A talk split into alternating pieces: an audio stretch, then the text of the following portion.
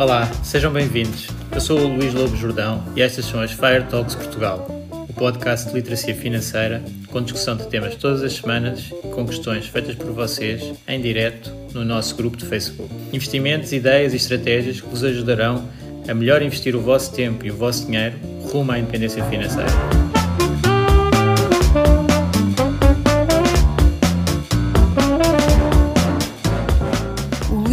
Jordão trabalha nos mercados financeiros há mais de 20 anos. É um analista financeiro certificado pelo CFA Institute, criou o maior fundo português de ações e é atualmente responsável pelos produtos Stoic na SGF. Todas as opiniões expressas pelo Luís e eventuais convidados são exclusivamente suas e não refletem a opinião da SGF ou do CFA Institute. São ideias à data de gravação e estão sujeitas a alterações. Todos os investimentos envolvem riscos. Este podcast tem um intuito meramente informativo e não deve ser tomado como base para decisões de investimento.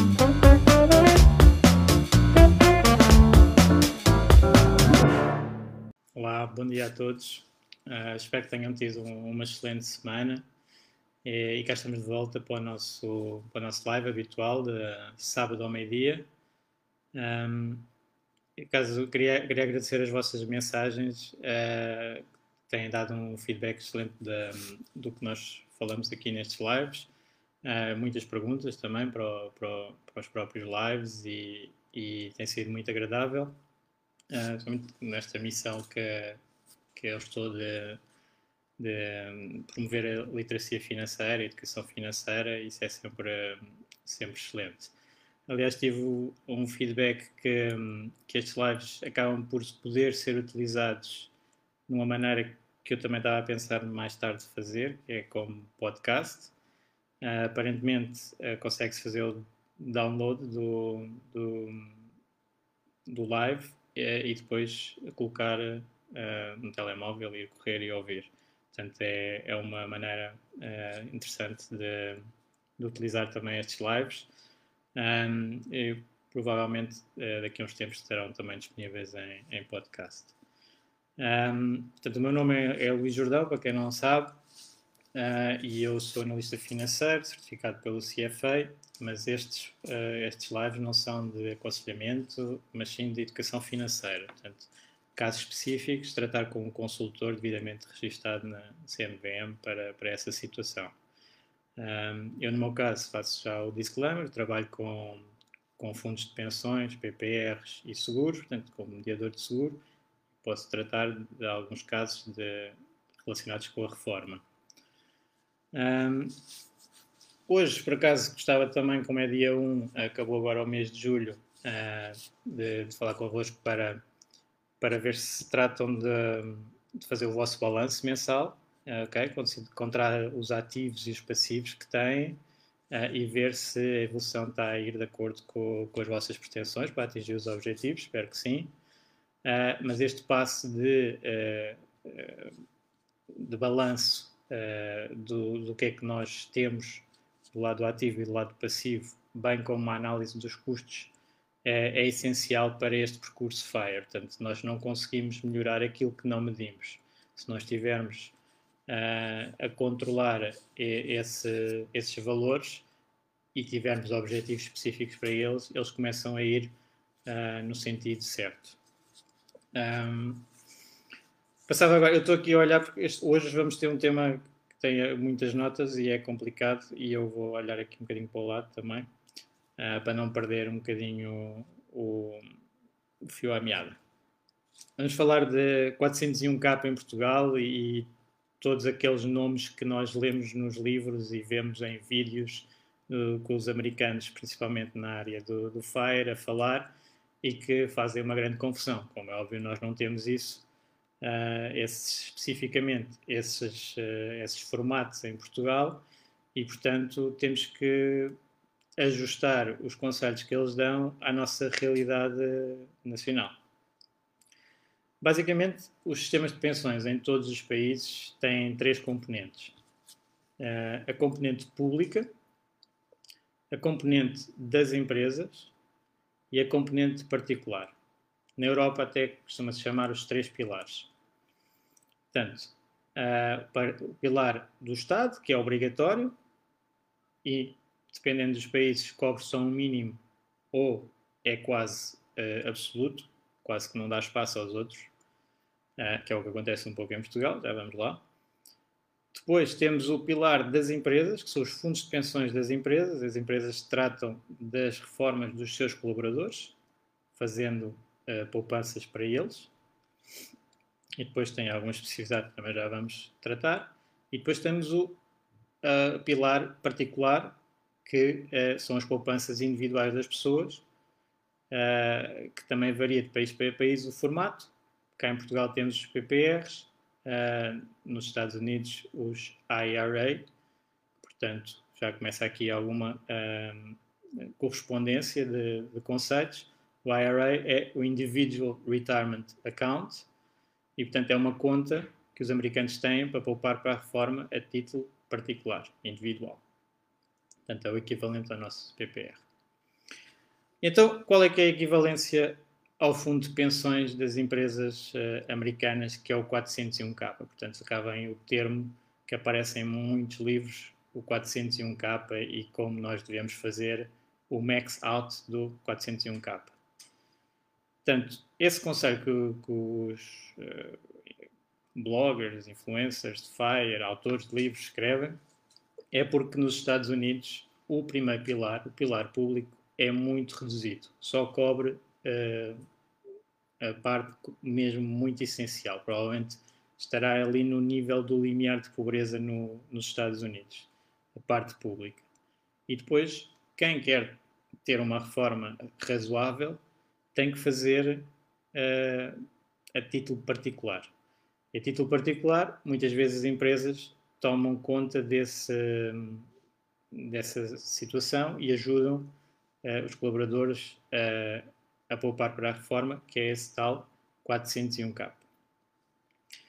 Um, depois, dentro do, dos 401k e dos IRAs, portanto, o, essas contas de reforma dos americanos, eles ainda têm duas uh, divisões.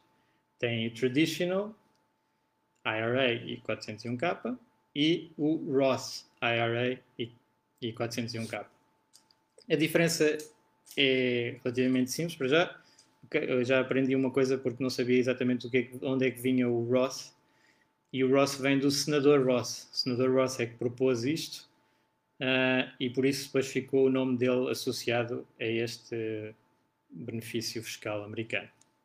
E, e o que acontece com o Ross IRA ou Ross 401k é que uh, o dinheiro que entra nesses nessas contas já foi taxado e, portanto, quando for levantado, já vem sem impostos. Não tem que pagar qualquer tipo de imposto quando levanta.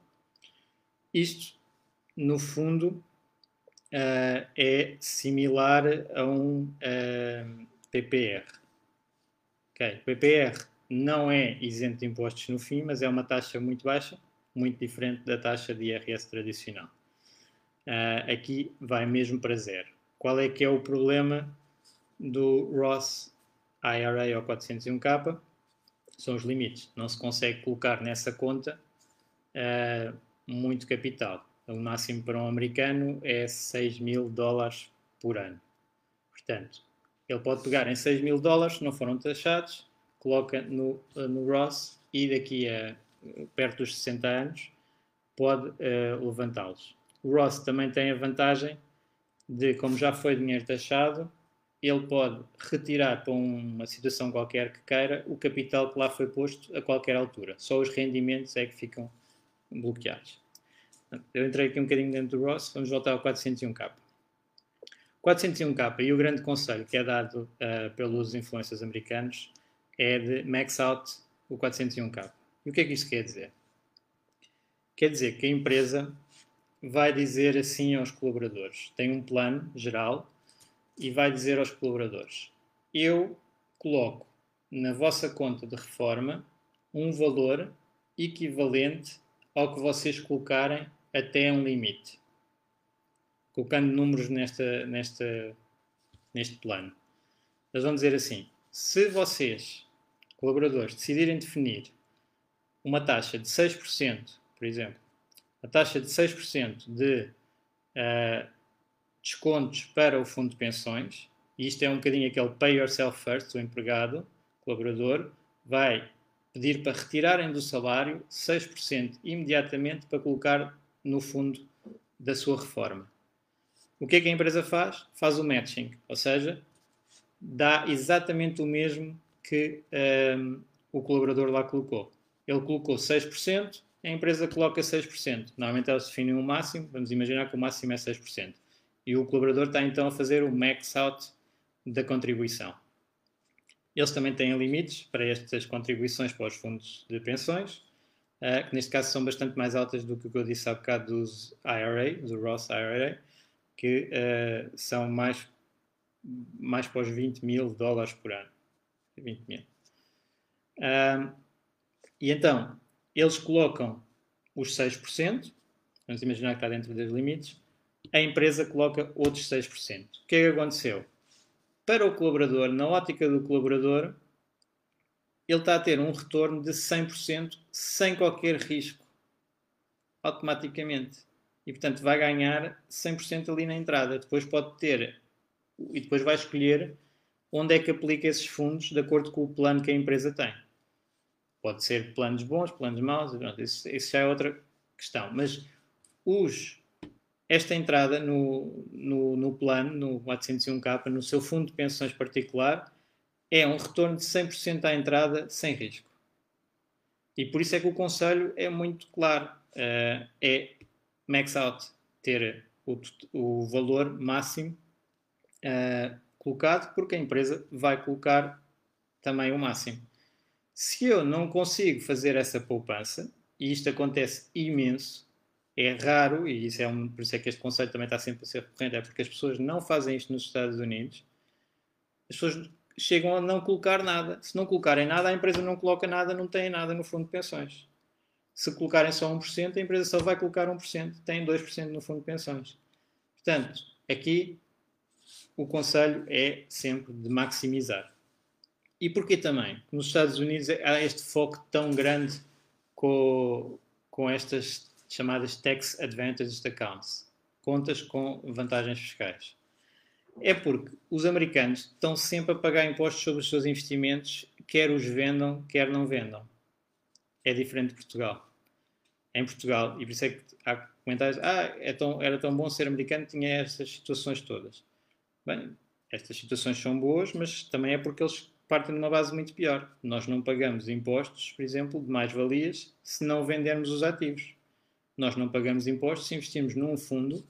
Esse fundo uh, realiza dentro do fundo mais-valias, portanto, compra uma ação que caiu, vende uma ação que subiu, por exemplo, e se tivesse a título individual tinha que pagar impostos sobre a ação que subiu. No fundo não tem, portanto o fundo está isento. E eu só vou pagar impostos quando resgatar o fundo daqui a uns anos, ou vender o fundo. Uh, portanto, eles não têm isso. Eles, vamos dar um exemplo de um, de um ETF, por exemplo, que é muito utilizado aqui no, no grupo. Pessoa compra o IWDA porque é de acumulação e, portanto, não é tributado uh, até um, ao resgate. Se eu for americano e tiver esse fundo, todos os anos eu recebo uma conta do fundo, do iShares, a dizer tenho que pagar X de imposto pela geração de mais-valias que foi feita dentro do fundo. E tenho que pôr no meu IRS e pagar essa taxa, independentemente de vender ou não vender. Onde é que isso não acontece? Nestas Tax Advantage Accounts. Quando eles colocam o dinheiro dentro destas contas, ele fica livre de impostos. Vamos imaginar o caso mais uh, problemático, normalmente até é uma empresa que paga dividendos. Se eu tiver uma empresa que paga dividendos na minha conta, eu vou estar sempre a pagar imposto sobre dividendos. E um americano também vai estar sempre a pagar imposto sobre dividendos. Ele, se colocar, se comprar essa ação numa conta Tax Advantage, não paga imposto sobre os dividendos. Nós cá não temos essa hipótese. Não temos as contas individuais, temos que comprar fundos. Se comprarmos um fundo, o fundo não, não temos que pagar imposto sobre os dividendos. Mas, se comprarmos individualmente, temos. Portanto, é aqui estas vantagens que, que estas Tax Advantage Accounts têm e que, um, e que ajuda muito. Uh, e depois, há aqui um conceito também dentro do, do FIRE de como é que nós devemos organizar o nosso património para FIRE. Eu, na minha opinião, devemos dar prioridade inicial aos fundos de emergência, portanto, ter esse dinheiro extremamente seguro, mas a partir do momento em que essa parte inicial está cumprida, o que é que eu quero? Eu quero precaver a minha idade mais avançada. Portanto, eu venho do fim para o princípio, ir tirando anos à minha idade da reforma. Tirando antes e ao princípio até uh, ter complemento de reforma. Porque, como nós sabemos, e uh, do tema inicial dos sistemas de pensões, os sistemas de pensões estão cada vez mais uh, complicados em termos de, de pensão paga em todos os países. Portanto, a evolução demográfica faz isto. Tínhamos muitos trabalhadores para um pensionista há uns anos, agora temos menos, daqui para a frente ainda vamos ter menos. E, portanto, os sistemas estão a ser cada vez menos generosos. Uh, nós descontamos mais ou menos o mesmo que no passado, eventualmente até mais, e vamos receber menos uh, quando nos reformarmos. Portanto, a primeira fase é eu ter um complemento que atenua este efeito. Porque eu vou querer ter na idade da reforma mais ou menos o mesmo rendimento que tenho agora. E então, que é que eu devo fazer no meu plano de FIRE? Primeiro, tratar de, desse complemento. Depois, esses complementos até têm benefícios fiscais, portanto, ainda ajuda mais. Portanto, se eu estou a ter rendimentos, benefícios fiscais basicamente são uh, retornos sem risco. Eu ponho lá o dinheiro, recebo o benefício e, e, e não tenho qualquer risco, já recebi.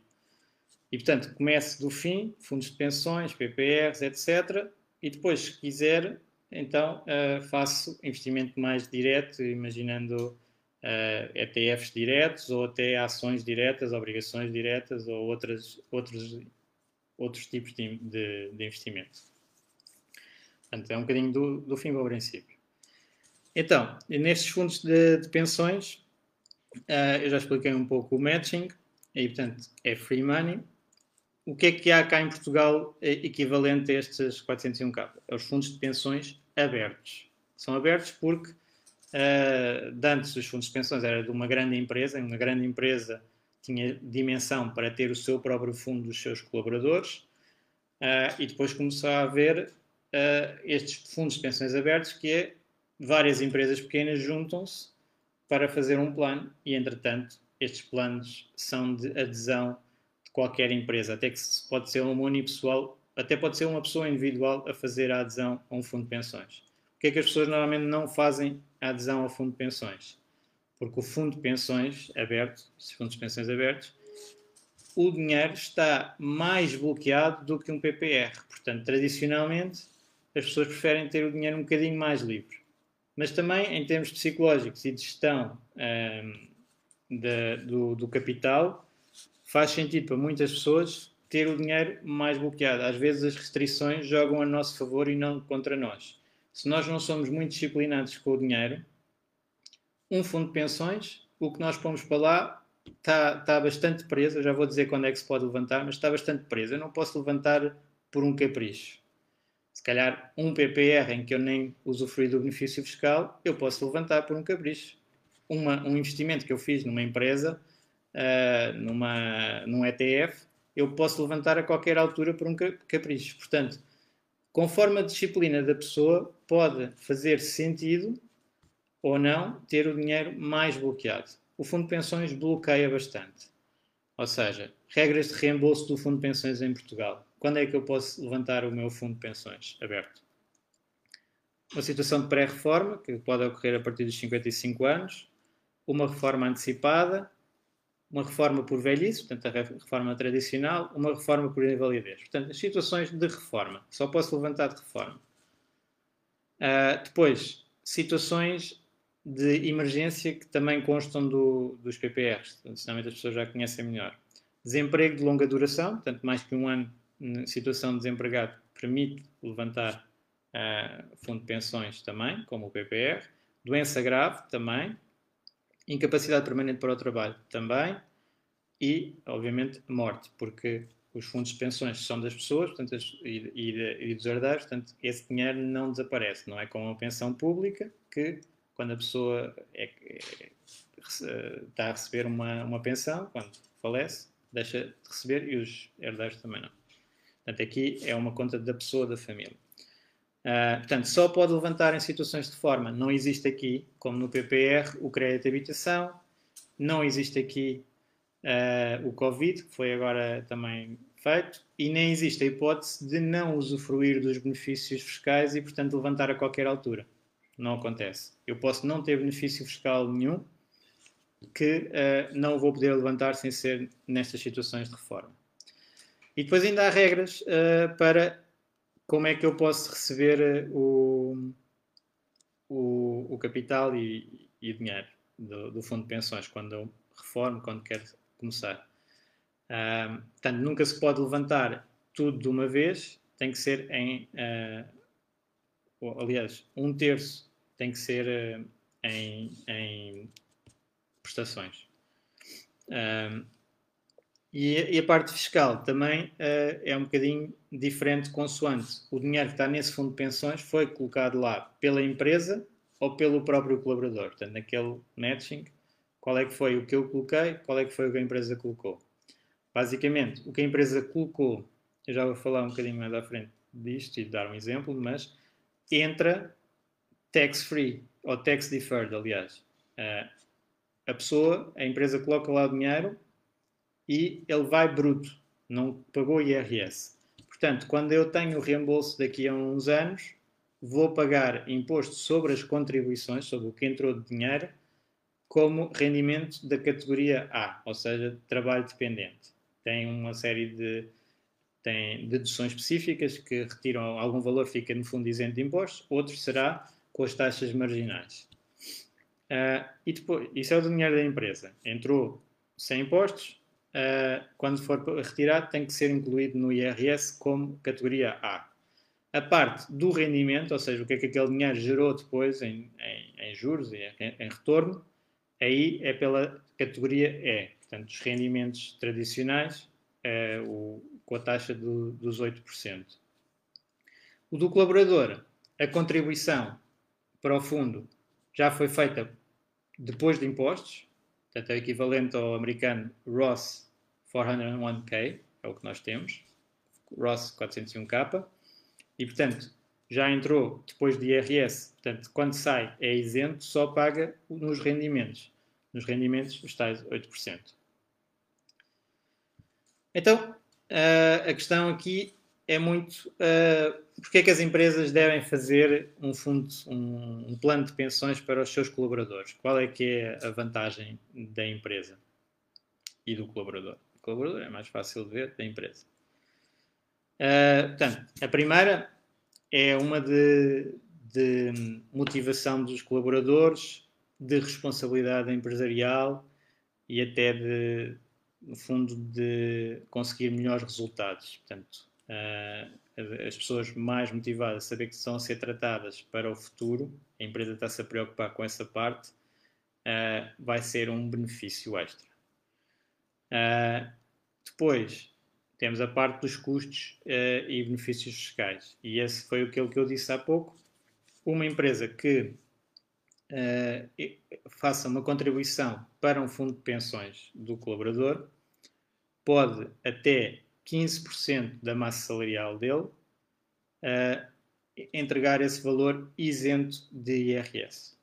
Portanto, é um valor que entra, uh, o bruto e o líquido é igual. E isto é muito importante, porque, pronto, já tenho, tive empresas, agora estou mais solopreneur, mas um, eh, uma de, das questões uh, importantes é que os custos salariais são muito diferentes o que o, o colaborador recebe e o que a empresa paga. Há um diferencial muito grande que são todos os impostos e taxas que o Estado cobra sobre o trabalho. Ah, e aí eu gostava de dar um exemplo, que é, vamos imaginar um colaborador que tem um salário de mil euros brutos e a empresa tem ah, uma situação que até lhe está a permitir, agora estamos com a economia muito complicada, mas vamos imaginar que esta empresa está numa área que até tem tido bastante crescimento. E a empresa tem a possibilidade de dar um aumento de 10% ao colaborador, mais 100 euros líquidos. quanto é que vai custar à empresa dar esses 100 euros líquidos ao, ao colaborador? Bem, fazendo as contas, uh, com todas uh, a subida de escalão de IRS, com as seguranças sociais, com os fundos de compensação de trabalho, com os seguros de acidentes de trabalho, com tudo isso, um aumento de 10%, os tais 100 euros, representa um custo extra para a empresa de 214. Okay? Eu dou 100 euros ao colaborador, esses 100 euros vão me custar 214. O Estado vai ficar com 114. Portanto, neste aumento de 100 euros, o Estado fica com 114 e a empresa custa 214. Eu queria aumentar, gastar mais 10% e o meu custo real vai ser mais 17% por causa de todos estes custos. Então o que é que acontece na realidade? Na realidade não é isto que acontece e por isso é que não há tantos aumentos assim de 10% ao ano. Um, o que acontece é que a empresa vai definir que eu só posso aumentar os meus custos com o colaborador em 10%. Portanto, vai fazer ao contrário, eu aumento 10% e todos os custos têm que estar incluídos, são 100 euros de custo. Então, vamos para trás e isto é um bocadinho difícil sem imagens. Eu tenho uns, uns, gráficos para estas coisas, mas aqui não, não consigo fazer partilha de ecrã também. Mas uh, depois, se alguém tiver interesse, posso, posso partilhar. Uh, o que é que acontece? Eu pego nos 100 euros brutos, é o custo da empresa, e vou ver quanto é que isso dá de aumento real ao colaborador. E neste exemplo do, do colaborador que ganha 1000 euros, uh, o seu IRS passou de 11,7 para 13,5 e vou, o colaborador desses 100 euros de custo extra da empresa vai ficar com 42,28. Portanto, o aumento de 10% transformou-se em 4%. Isto é o que acontece na realidade. Qual é que é a solução que os fundos de pensões trazem e que pode ser eh, excelente para muitas empresas? É uma solução que eu considero win-win e até mais à frente uh, win-win-win. Aqui neste caso win-win do trabalhador e da empresa. É que 100 euros que a empresa dê para um fundo de pensões do colaborador são 100 euros líquidos que o colaborador vai receber. Não há nada de impostos no meio. Não há segurança social, não há uh, seguro de acidentes de trabalho, não há fundo de compensação, não há IRS. No lado da empresa não há IRS, quando é a empresa dá. E então, 100 euros no fundo de pensões que a empresa dê, são 100 euros de aumento de custo e o colaborador vai receber 100 euros no bolso. Aqui o bolso é que é diferente. É que não é o bolso de cash na conta bancária. É o bolso de conta de investimento que ele vai ter para o futuro. Portanto, Aqui é a parte que às vezes não funciona tão bem, que é quando a empresa não comunica bem ao colaborador que lhe está a dar este benefício. Ele nem o vê. E aí é um custo que não funciona bem para a empresa. Agora, se tiver no recibo de vencimento, se tiver uma comunicação que uh, o, o, colaborador vê que isso, esse dinheiro está a ir para um fundo e até qual é que tem sido o retorno do fundo, etc., uma série de comunicação, aí a pessoa sabe que aquele dinheiro existe e que tem, tem valor e que é uma poupança menos que a, pessoa tem que fazer por si própria, porque já está a ser feita pela empresa. E qual é que é o terceiro win? O terceiro win é para o Estado também, porque o Estado, uh, nós temos uma, é a tal bomba relógio, o, as, as pensões são uma bomba relógio. Se as empresas e as pessoas contribuírem para as suas próprias pensões, e as empresas aqui têm um papel muito importante, então aliviam essa bomba relógio do, da, das pensões públicas. E o Estado devia incentivar ainda mais estes processos, mas não, não é exatamente o que acontece.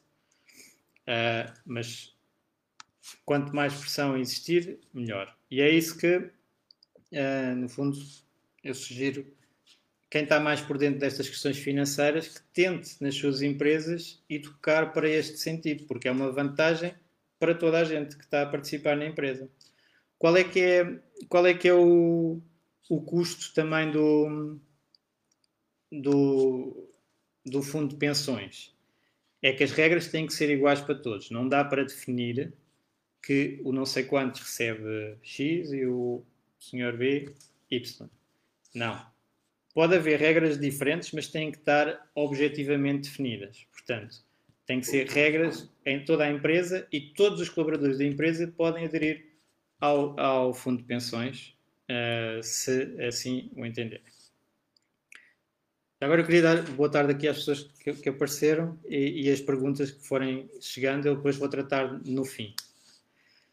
Um, depois, uh, um caso, portanto, isto é o caso da empresa com muitos colaboradores e que pode definir um plano para vários, com umas taxas, é tudo bastante flexível, tem que se ter regras e temos estes benefícios.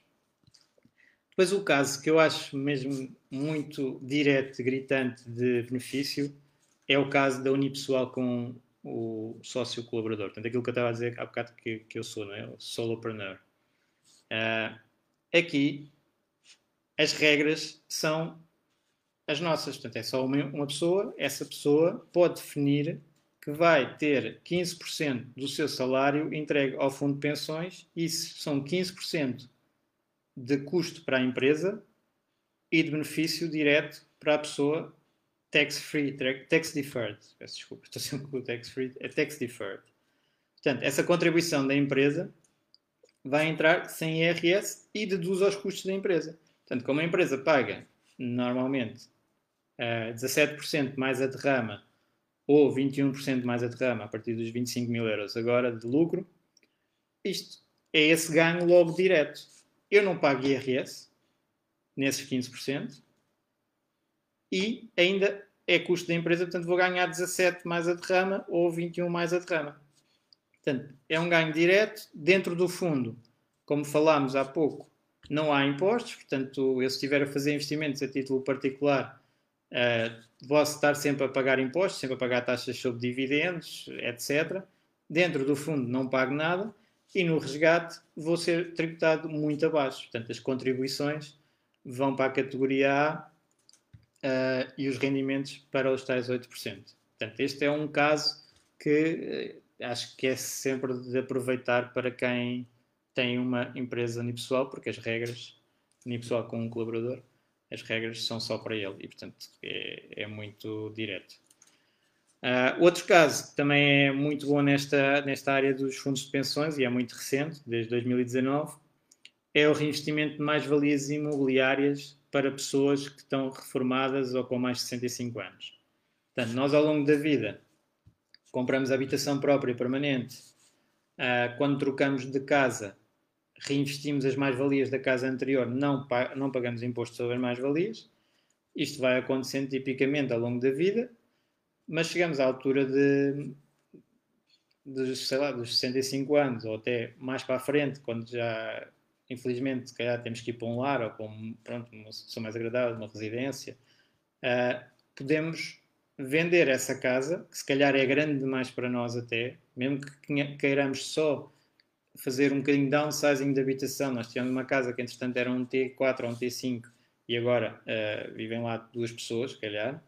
Então, mas valia se calhar um T1 no outro sítio até mais central da cidade, uma coisa qualquer, que até sai mais, pode sair mais barato do que o outro. Uh, e as mais-valias que eu tive, o que é que eu posso fazer? Posso não ser tributado se as reinvestir num fundo de pensões. Um, isto é uma, uma, regra a partir de 2019, nos seis meses seguintes uh, à venda. Portanto, realizo as mais-valias, nos seis meses seguintes coloco num fundo de pensões e posso ir retirando tipo regra do, dos 4%, que já falámos aqui noutro, noutros lives, uh, posso ir retirando, neste caso o limite é 7,5%. Não se pode retirar mais do que 7,5% por ano desse, dessa contribuição feita com base em mais-valias imobiliárias da habitação própria permanente de um pensionista ou pessoa com mais de 65 anos. Portanto, estes casos são uh, muito diretos para, para fundos de pensões. E ia passar agora para o, para o QA, para, para, as questões que foram colocadas no, no post a marcar este live. Uh, e, então, começando pelo André. O André uh, falou na, na questão da performance, ter um fundo de pensões, mas a performance não ser o que ele estava à espera. E aqui é uma das questões uh, importantes de tudo isto. É a, minha, a minha origem é de, de investimentos puros, de tentar ter os melhores retornos possíveis e portanto estou sempre muito ligado a isso. Aqui, depois para explicar PPRs, FPA, fundos de pensões abertos, seguros, etc., normalmente o que se fala mais é os benefícios fiscais e quanto é que eu poupo deste lado e daquele, e as regras de levantamento, etc. Mas o que é certo é que nada faz sentido se não for em conjunto. Ou seja, eu tenho que juntar uma boa gestão de um fundo aos benefícios. Aí estou bem. Ou, portanto, só, só os benefícios por si, num, num fundo não, não presta, não interessa também. Tirando, quer dizer, 100% de retorno no matching à entrada, ou 20% às vezes num, num PPR à entrada, já é um, já é um avanço significativo. Mas temos que juntar a parte do investimento bom. Mas também o contrário é verdade. Eu posso ter um investimento muito bom, mas depois estou a pagar 28% de imposto. Já, se calhar já não é tão bom como um investimento, que se calhar até dá um bocadinho menos, se calhar até porque tem menos risco, uh, mas que depois é tributado menos, porque a mim o que me interessa é o que eu recebo na conta e o que eu posso gastar, e isso é livre de impostos. Portanto, aqui a minha ideia sempre, uh, e que devem considerar, é escolher um bom fundo, um bom ativo, com boa fiscalidade, boa estrutura, estrutura segura, etc. Nunca é só uma parte, portanto temos que juntar as duas coisas. Uh, depois o Vitor falou de eu falar em vários tópicos destes de, americanos. Portanto, para além do 401k, que pode ser Ross ou Traditional, do IRA, que pode ser Ross ou Traditional, ainda há o SEP IRA, que é, que é, é dirigido profissionais liberais e pequenas empresas, mas é mais ou menos equivalente. Uh, e também há o HSA, Health Savings Account.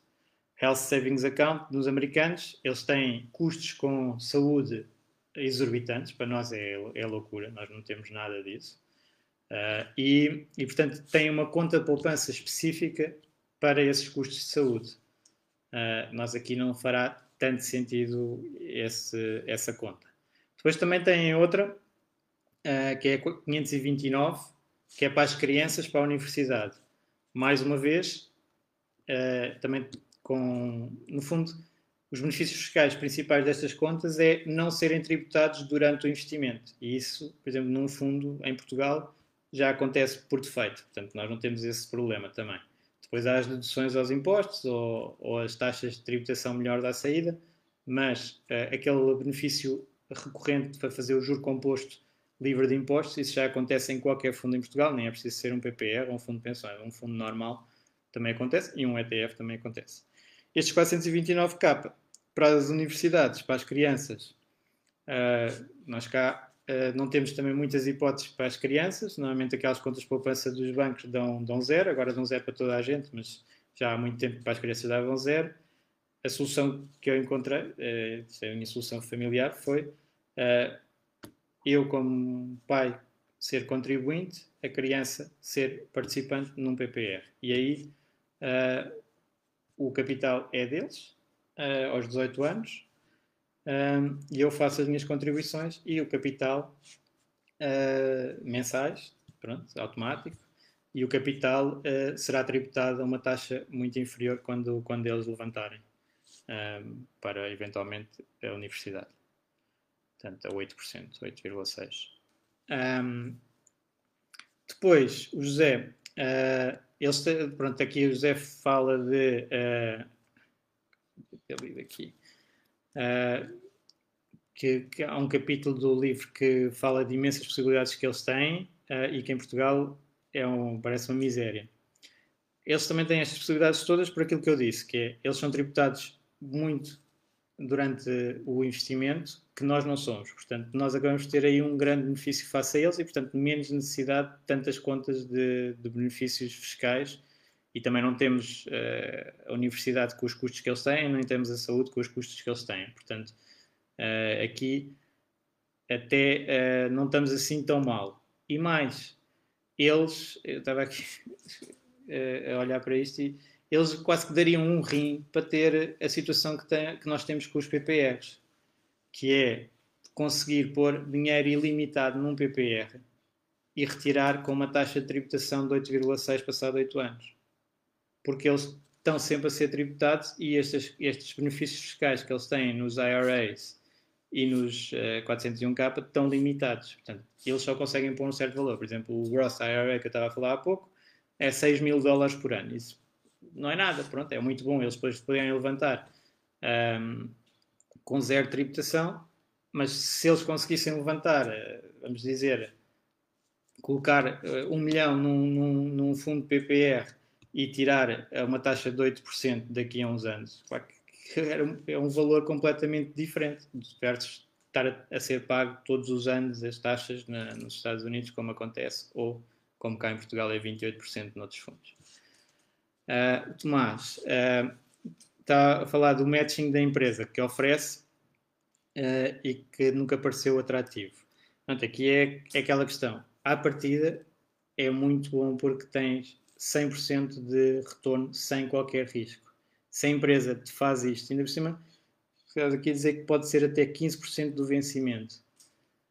Bem, 15% sem risco é, é forte. Um, depois as opções dos fundos são bastante conservadoras, que isso é uma das partes que, que é complicada em Portugal, que não há muitos fundos com mais uh, percentagem de ações, tipicamente os fundos são, são muito conservadores, mas uh, podes procurar outros, outros fundos que tenham mais risco.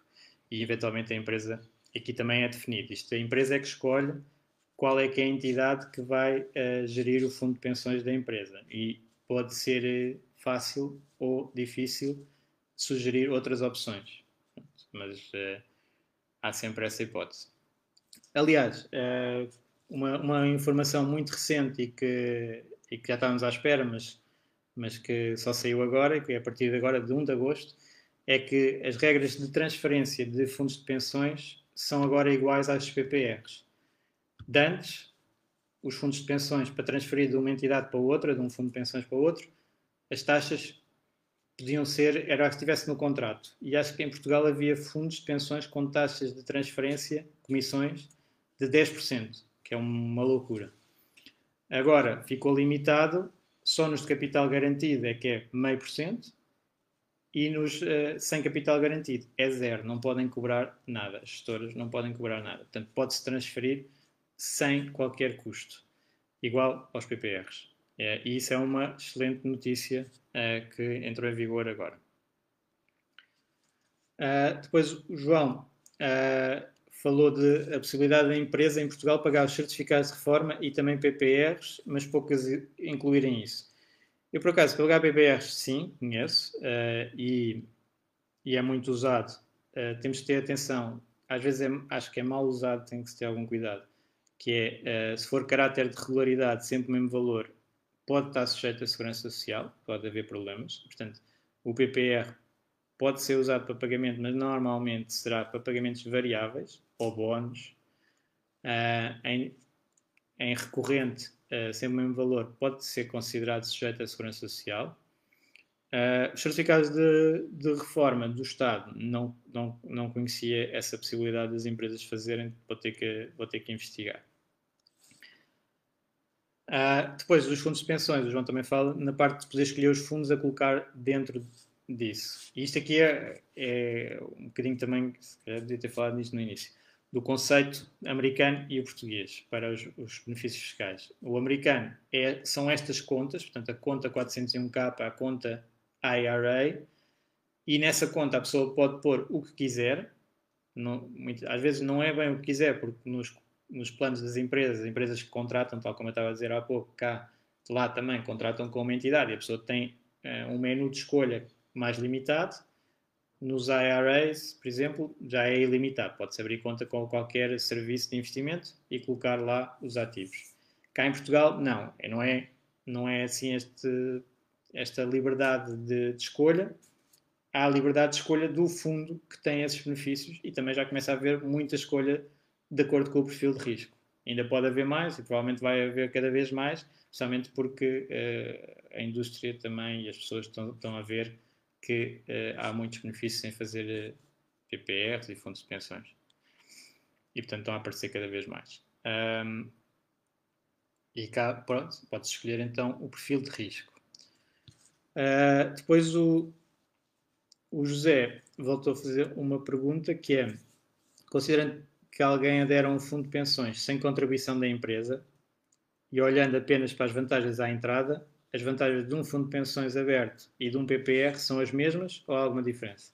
São exatamente as mesmas. Tem aquela dedução à coleta que no máximo dos máximos é os 400 euros para 2 mil de entrega. 2 mil euros de entrega. É igual. A pessoa pode optar por um fundo de pensões aberto ou um PPR.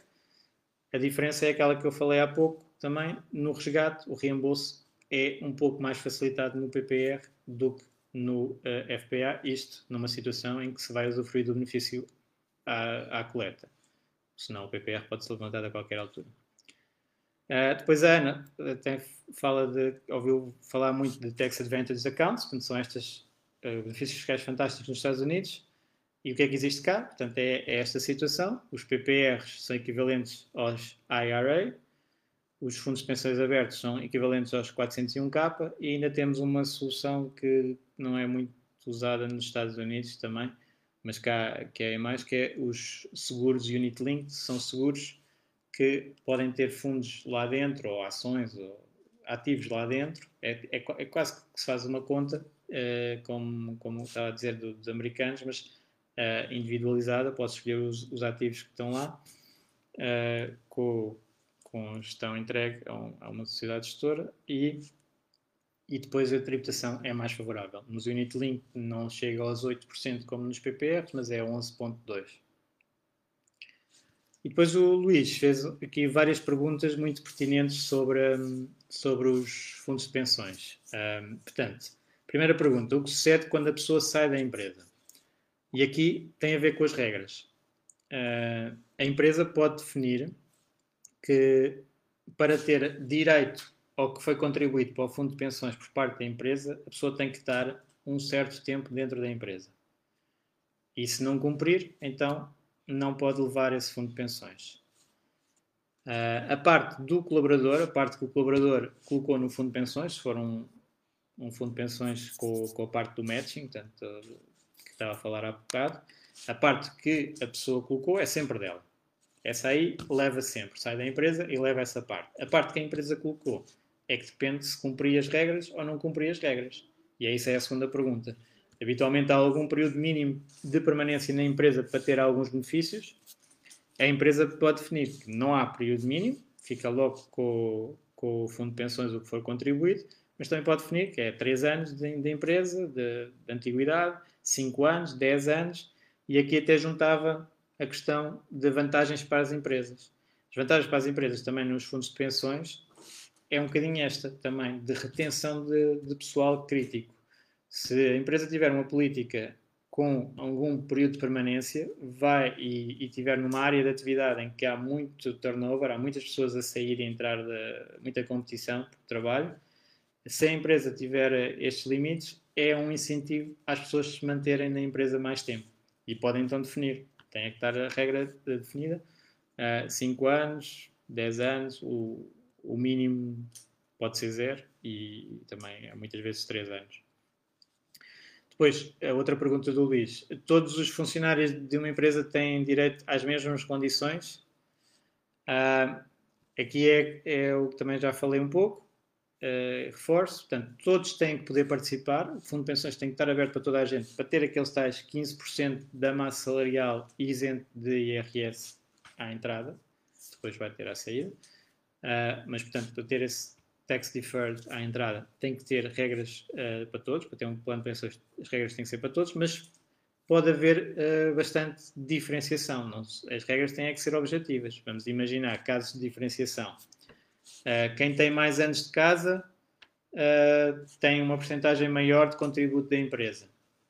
Quem tem uma idade mais avançada tem uma porcentagem maior de possibilidade.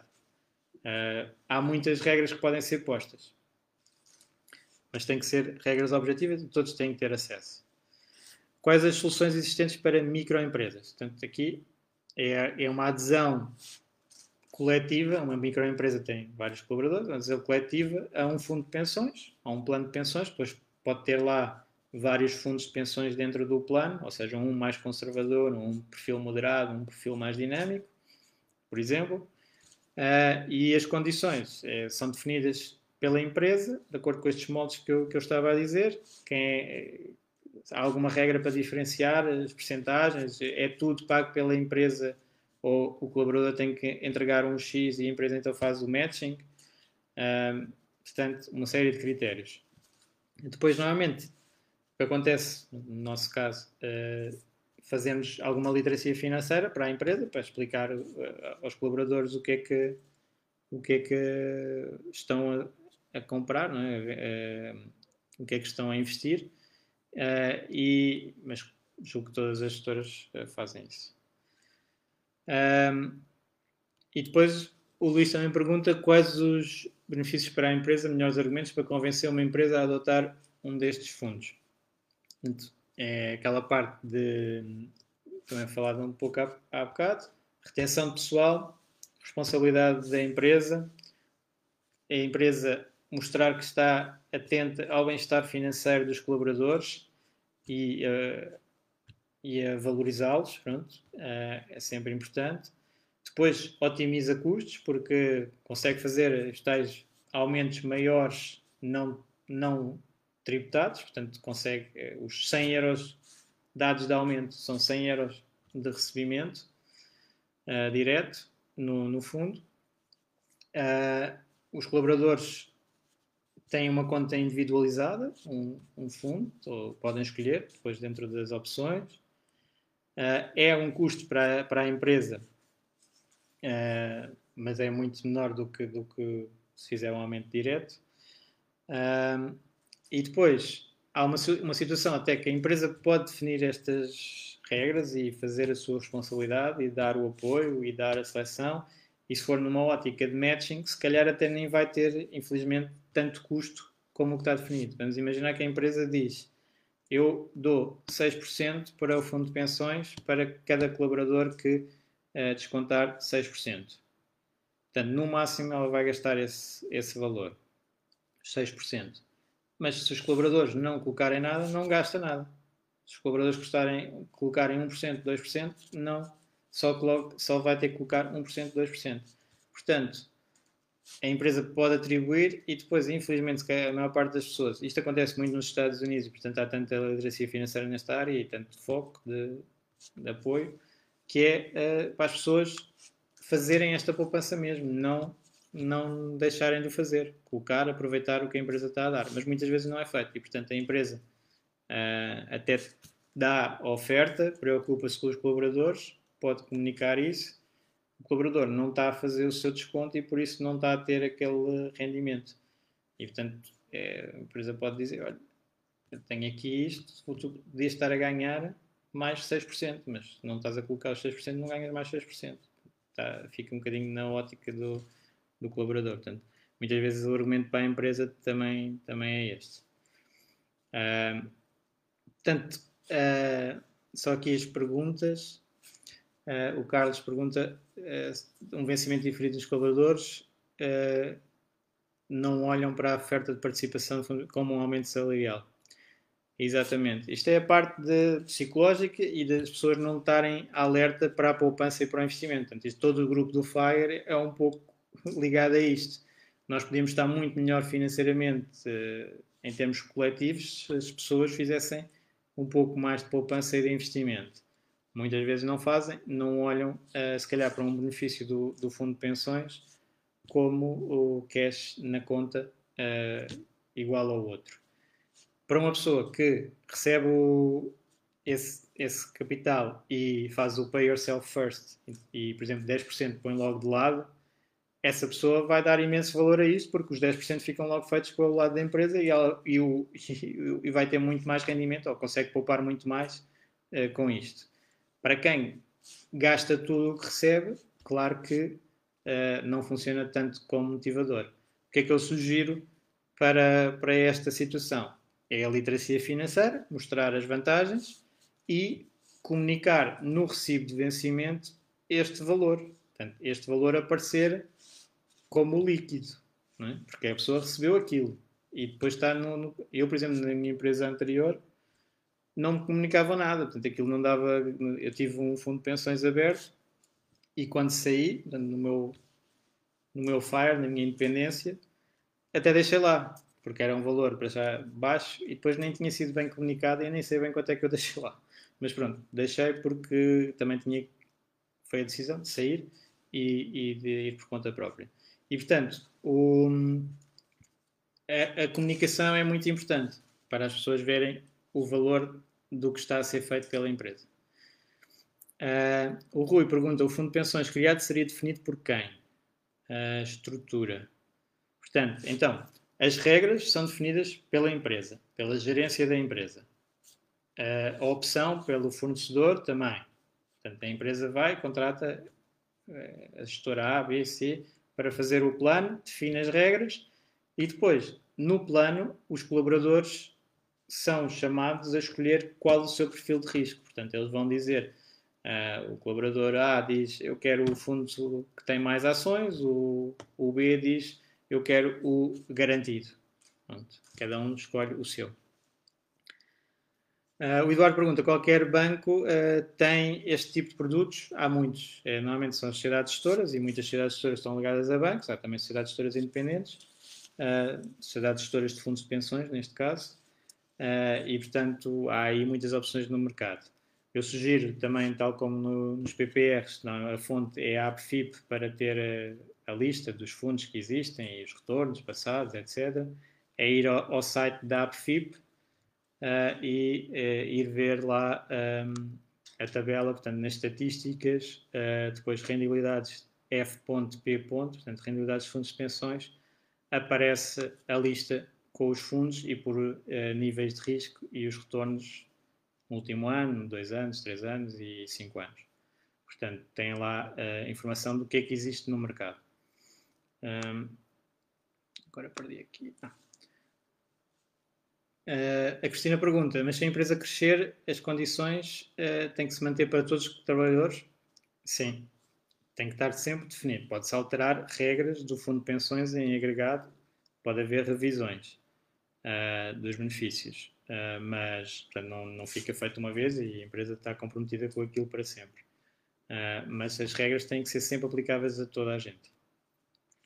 A Ana pergunta: uh, imaginando que um colaborador tem a hipótese de aderir a um fundo de pensões aberto, faz sentido ter outros dois PPRs, um com benefício à entrada e outro sem? Sim, para, para diferentes situações, ter diferentes produtos e usar os benefícios. Portanto, se o colaborador e neste caso, vamos ver, a parte do, do Fundo de Pensões Aberto, eh, a adesão, se for feito pela, pela empresa e o matching do colaborador, se calhar esgota os benefícios fiscais à entrada, a parte do colaborador, uh, e portanto o, o PPR com benefício à entrada, se calhar já não é interessante. É interessante um livro, ou dois livros, ou três livros, portanto aqui é ilimitado. Os livros é, é ilimitado e os e os com benefícios também, o montante é que está limitado. Portanto, pode fazer sentido por questões de diversificação, por, uh, por questões de organização, por uh, eu tenho o objetivo A, o objetivo B, o objetivo C, portanto uso um PPR para o A, outro para o B e outro para o C. Faz todo sentido, não, não há questão. Um, e depois os perfis de risco diferentes consoante essa, essas áreas. O Vitor também pergunta uh, é, obrigado pelo excelente conteúdo. É, seguro de vida universal em Portugal. Um, o Universal Life, provavelmente, é um período mínimo pedir empréstimo a esse seguro com grandes vantagens. Portanto, com os seguros Unit Linked é possível, em algumas situações, uh, pedir financiamento com base no valor que está no seguro. Portanto, a pessoa coloca o dinheiro dentro do, do seguro, ele está investido nos mercados, fundos, ETFs, ações, obrigações, uh, vai contando o período para depois se levantar com uma, com uma taxa mais reduzida e, entretanto, pode entregar esse seguro como garantia, pedir um financiamento e, e usar para outra, para outra finalidade. Ok, Tive muitas perguntas. Uh, espero que tenha sido útil este, este conteúdo. Tentar descomplicar aqui, isto é muito complicado, mas descomplicar o, o que é que se está a ler nos livros do FIRE que começam a falar nos 401k. Eu também fico um bocadinho à nora às vezes com, com isso, 401k, IRA, Traditional, Ross, e quais é que são os equivalentes em Portugal, os nossos produtos específicos com vantagens específicas e uh, situações uh, um bocadinho diferentes que nós temos que ajustar. Nós não podemos pegar no, no conselho uh, base que é feito para os americanos e aplicar sem, sem mais a Portugal. Não é? Temos que, que ajustar à nossa realidade, principalmente por questões legais, regulamentares e fiscais. Portanto, a fiscalidade é diferente, o resultado do, do conselho vai ser diferente. Por isso é que eu estava há pouco a dizer que para um americano, por exemplo, um, um fundo que a tributação esteja sempre reduzida no final ia ser eh, espetacular, é? porque eles têm o problema de estarem sempre a ser tributados todos os anos. Portanto, nós temos que ter aqui estes ajustes e já vamos chegar a uma hora, uh, se calhar para uma boa corridinha de 10 km dá para um podcast deste. Uh, uh, para assistir, se calhar vai ser mais complicado, mas espero que tenham gostado do, do conteúdo e, e, vão fazendo perguntas. eu estou sempre disponível para, para interação. E encontramos por aí no grupo do FAIA. Obrigado.